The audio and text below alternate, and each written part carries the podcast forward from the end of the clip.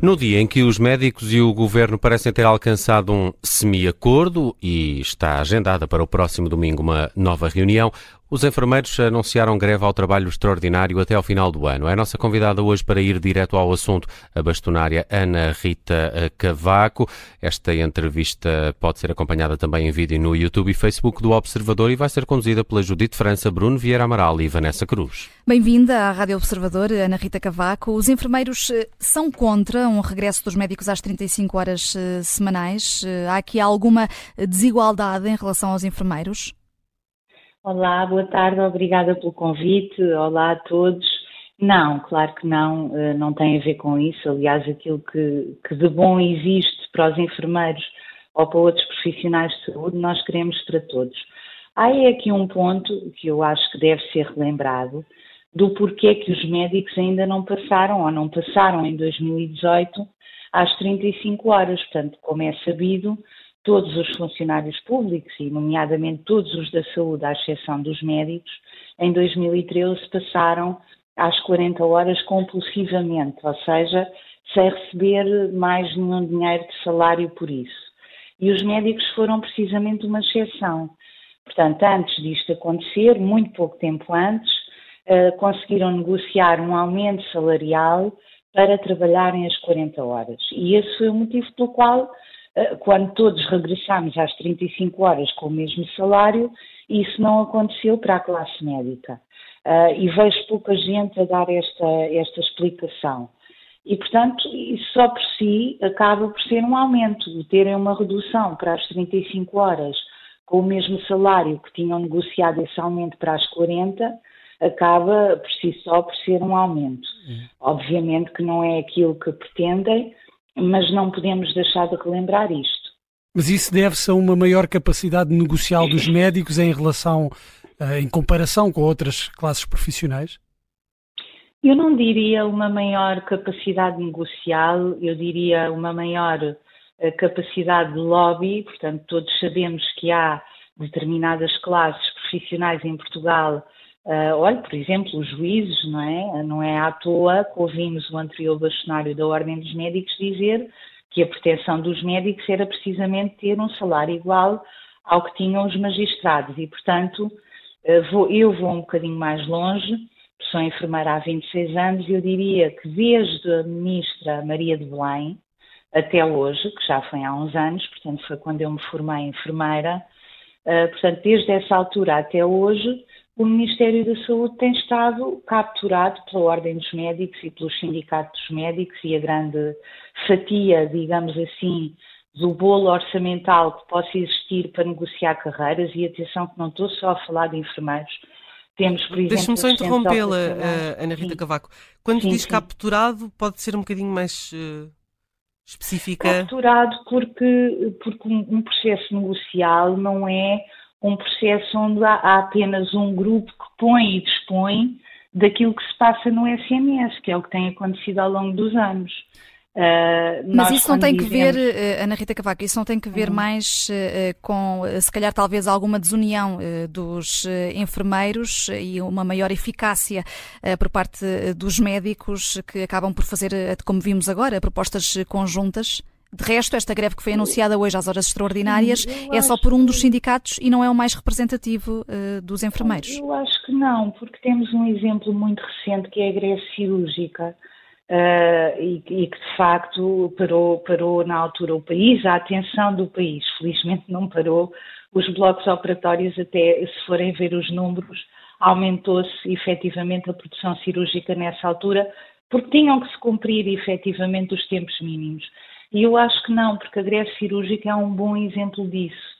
Há é dois pesos e duas medidas relativamente àquilo que é a mentalidade e o comportamento social, relativamente a algumas classes profissionais e os médicos são um ótimo exemplo disso. Quer dizer, quando nós discutimos a acessibilidade para as pessoas e o facto do, do sistema, o sistema de saúde como um todo, privado, social e SNS, mas que o, o SNS para nós é a parte mais importante. Uh, quando dizemos que tem que estar centrado nas pessoas, ele tem efetivamente que estar centrado nas pessoas, na questão da acessibilidade, nas consultas de especialidade, nas cirurgias, uh, nos tratamentos, na promoção e na prevenção de saúde. E não está, e, e internacionalmente, tudo o que são estudos internacionais nos dizem isto: o sistema é para estar centrado nas pessoas.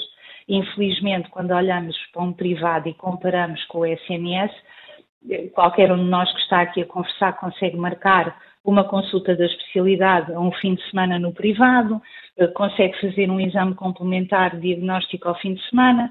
Uh, e Cada vez mais é difícil, Ana Rita Cavaco. Cada vez mais difícil, pois, não é? mas no privado acontece. Agora, no SNS é que não, é uhum. só temos cirurgias durante a semana, a não ser que seja em programa de recuperação de lista de espera, que é muito mais bem pago, e no privado os médicos trabalham efetivamente por turnos, o que é o correto.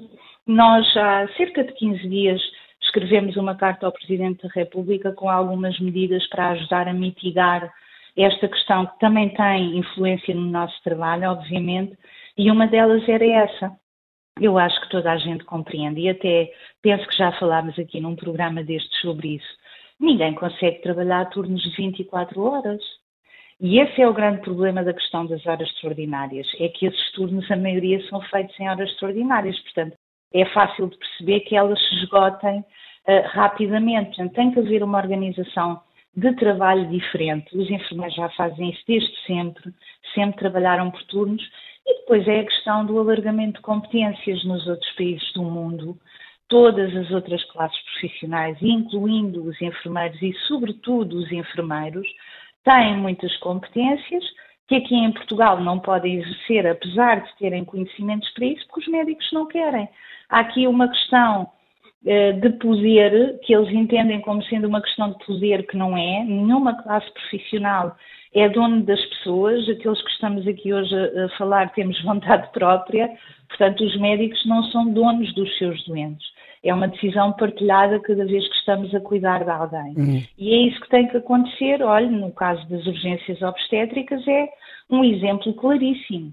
Desde 1996, com a OMS um, insta os países a criarem centros de parto normal, que são centros onde os enfermeiros podem, os especialistas, obviamente, exercer as competências em toda a sua plenitude, não só fazendo os partos, que em Portugal já são feitos 80 a 90% dos partos normais pelos enfermeiros especialistas, mas depois não podem prescrever os exames, não podem prescrever os medicamentos. No próprio seguimento da gravidez normal uh, das senhoras é isso que acontece e estamos ao arrepio, ao contrário de tudo aquilo que se está a passar hum. no resto da Europa. Ana Rita Cavaco. Ia desde logo, peço desculpa, deixe-me só concluir, desde logo ia diminuir o número de médicos obstetras que nós precisamos ter na urgência, por exemplo. Mas ouvimos uh, na semana passada o diretor executivo do SNS a falar num mês dramático que poderá uh, ser o de novembro e a responsabilizar os médicos. Uh, caso uh, não cedam nas negociações com, com, o governo. Com esta greve dos enfermeiros agora anunciada também às portas de novembro, acha que os enfermeiros também serão responsabilizados por esse eventual mês dramático?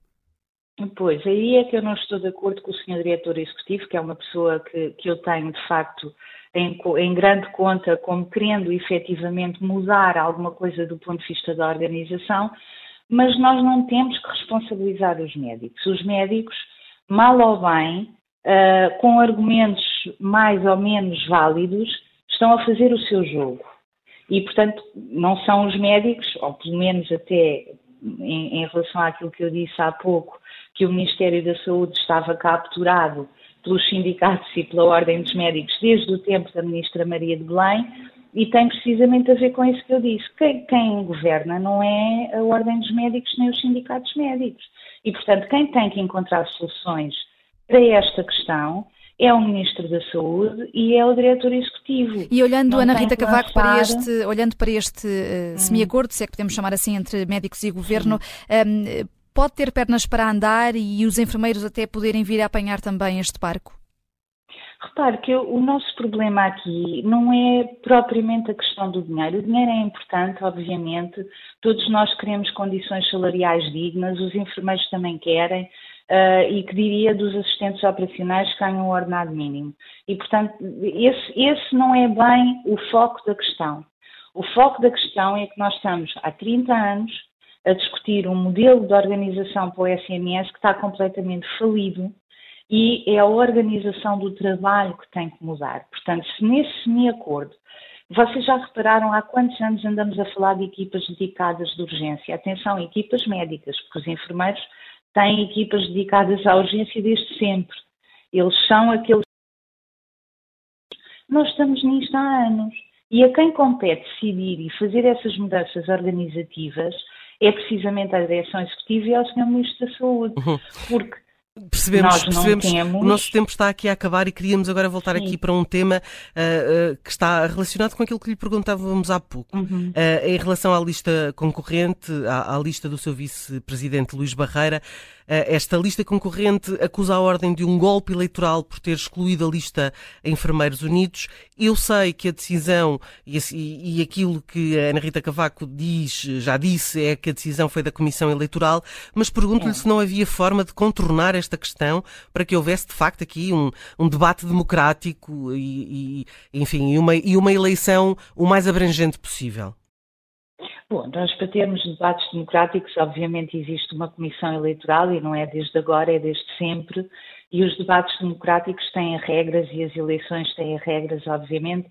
Nem o Tribunal Constitucional, nem os tribunais da comarca esperam por listas que se entregam fora do prazo e, portanto, isso é o que é e é da vida. Agora, há sempre um grupo interessado em lançar alguma confusão. Eu gostava que algumas pessoas desse grupo me pagassem as custas das eleições de há, quatro anos que perderam, que também tentaram um processo em tribunal, porque isto é um disco riscado, não vale a pena e, portanto, as coisas têm regras e são para cumprir, existe uma comissão eleitoral, a bastonária obviamente não se mete nessas questões da comissão eleitoral, mas eu observo e estou de fora e... e mas é possível... vai, apoiar, vai apoiar a, a lista domínio, do seu vice-presidente? Eu, eu sou candidata a presidente do Conselho Judicial e, portanto, isso é público. Mas uh, é do domínio público que uh, o mandato antes do meu foi anulado precisamente por um processo que eu intentei. Portanto, estamos estão interessadas em discutir ideias, estão interessadas em fazer precisamente isto, que é criar casos para dizerem que não são processos democráticos, têm perdido todos os processos em tribunal, há quatro anos foram até ao Supremo, estão no seu direito mas existe uma comissão eleitoral que exerce as suas competências. Hum, Ana Rita Cavaco, temos mesmo de, de terminar, mas é possível considerar a Comissão Eleitoral um órgão independente quando os membros desta comissão são nomeados pelas secções regionais eh, da Ordem, que são, de resto, quase todas afetas à atual direção? O Estatuto da Ordem é uma lei da Assembleia da República, como sabem. A Comissão Eleitoral foi sempre constituída desde que existe ordem da mesma forma e, portanto, não há aqui nenhuma diferença de constituição de Comissão Eleitoral. Obrigada, Ana Rita uh, Cavaco, uh, bastonária da Ordem dos Enfermeiros, no direto ao assunto, aqui a propósito dessas eleições para a Ordem e, sobretudo, foi grande parte da entrevista a olhar aqui para a greve dos enfermeiros e para as negociações entre médicos e governo.